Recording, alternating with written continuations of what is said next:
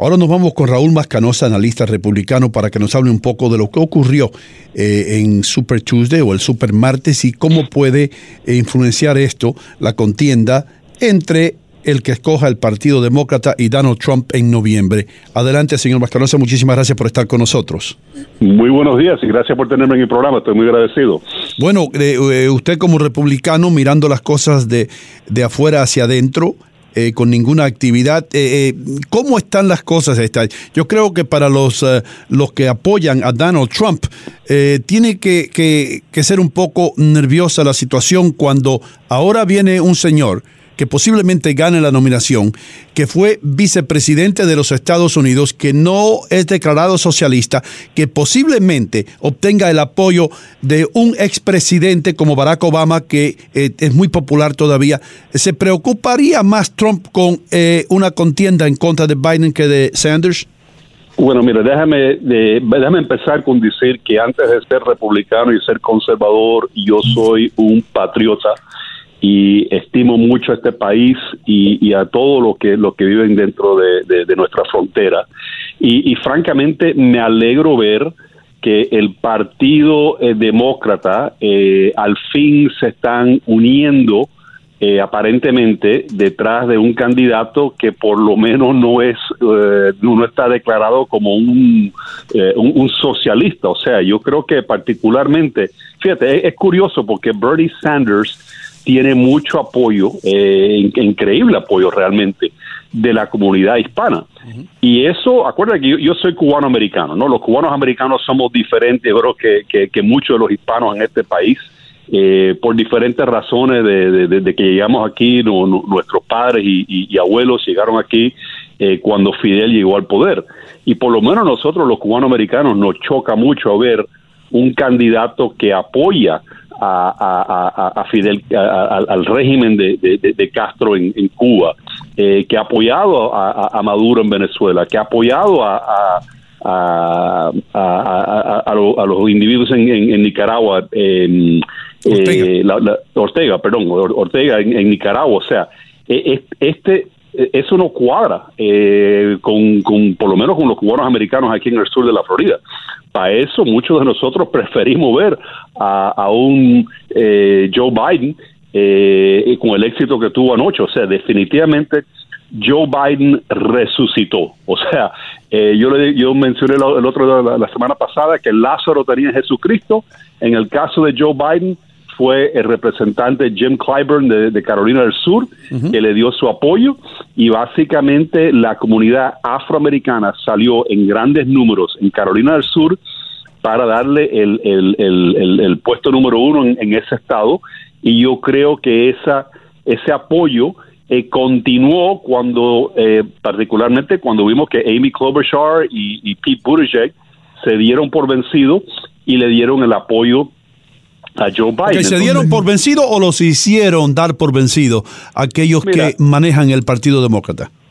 Mira, yo, yo creo que una combinación de, ambos, o sea, yo creo que eh, mira, o sea, Joe Biden tuvo una noche fabulosa noche, o sea, ganó creo que nueve estados, eh, incluyendo Texas, que era muy importante, eh, pero todavía la campaña no ha terminado, o sea, el señor Sanders tiene mucho apoyo entre la gente joven, mucho apoyo entre los latinos, Así que esto va a ser una pelea y posiblemente se convierta en una pelea en la convención, en lo cual tratan de, decidir realmente cuál debe ser el candidato del Partido Demócrata.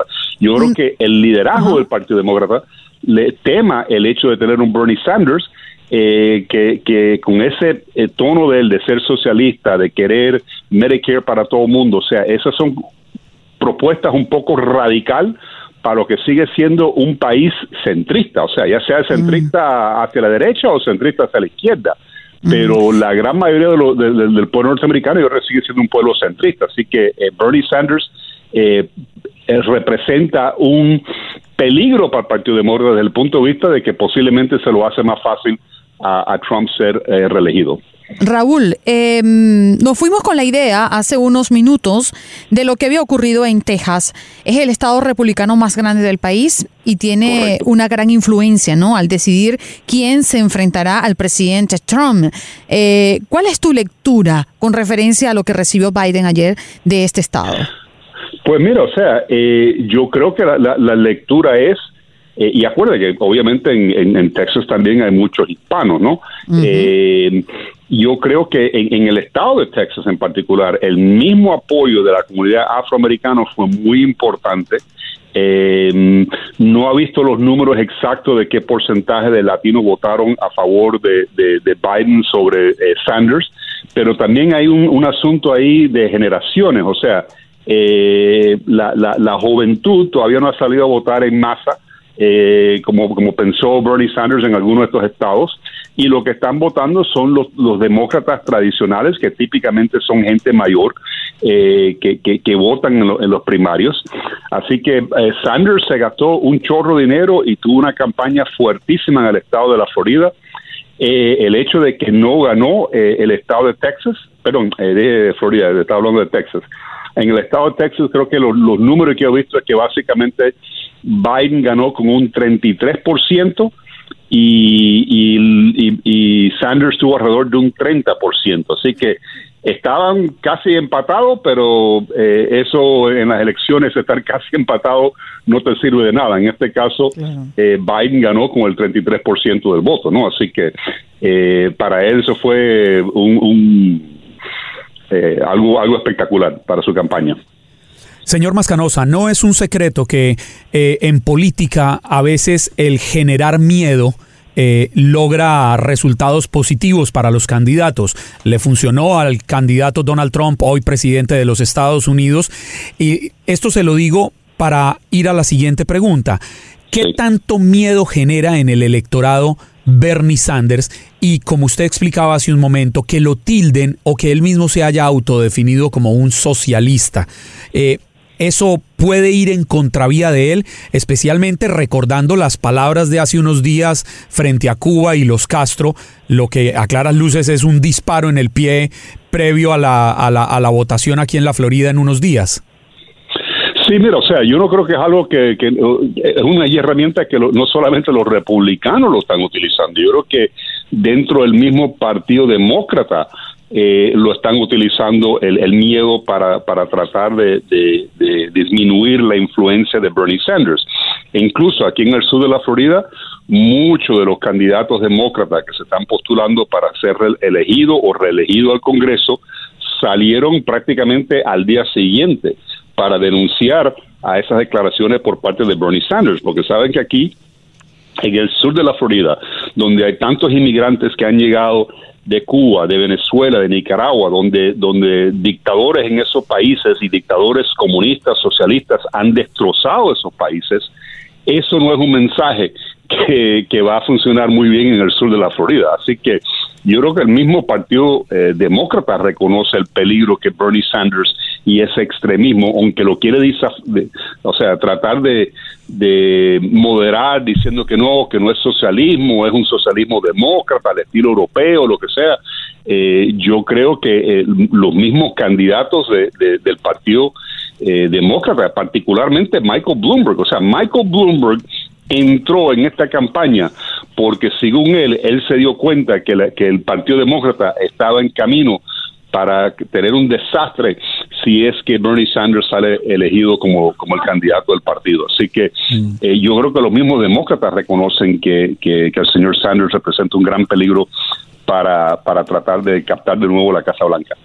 Eh, señor Mascanosa, no, no es ningún secreto que eh, los demócratas prefieren a Joe Biden eh, más que a Bernie Sanders porque hay más oportunidades de ganar. Sin embargo, eh, estaba escuchando yo esta mañana a una persona que yo respeto mucho políticamente y estaba diciendo que no importa eh, la recepción que tuvo Joe Biden en el sur de los Estados Unidos, especialmente en Carolina del Sur, no importa el apoyo que él encuentre ahora entre los demócratas, que cuando llegue el día en noviembre de enfrentarse a Donald Trump, Donald Trump se lleva la mayor parte de los estados sureños. ¿Qué cree usted de eso? Mira, yo creo que sin duda que Donald Trump tiene mucho apoyo en los estados sureños eh, y, el presidente se ha pasado mucho tiempo en esos estados eh, haciendo su, su, campaña continuamente. O sea, una de las cosas que a mí me ha sorprendido del presidente Trump, yo creo que ha sorprendido a muchos individuos, la energía que tiene ese individuo es increíble para ver que prácticamente por lo menos una o dos veces a la semana está eh, ya en, campaña, pues está haciendo rallies en Tennessee, en diferentes estados del sur y por todos los Estados Unidos, ¿no? Eh, mira lo que hizo el en la, carrera esta de automóviles, el Daytona 500 ahí, que, es algo que es muy popular en, en los estados sureños. El hombre se apareció ahí y haciendo campaña política. Yo creo que va a ser muy difícil al, Partido Demócrata derrotar a Donald Trump, no solamente en los estados sureños, sino alrededor de, todos los Estados Unidos. Eh, el presidente ha, estado, como te mencioné, en, campaña literalmente desde el primer día que fue elegido al, puesto y, tiene un chorro de dinero. Eh, la, cifra que he visto que tiene por encima de unos 400 millones de dólares ya en su eh, en, su, en, su, campaña. Así que a, la persona que, ponga el Partido Demócrata van a tener que recaudar mucho dinero para poder tener una campaña eficaz en contra del presidente Trump. No, y no, y, no se puede desconocer al que le guste o no le guste el presidente Donald Trump, que en el buen sentido de la palabra, él es un showman, es un hombre con una energía que desborda, es un hombre que arrasa en multitudes, que maneja los medios, él sabe muy bien de eso.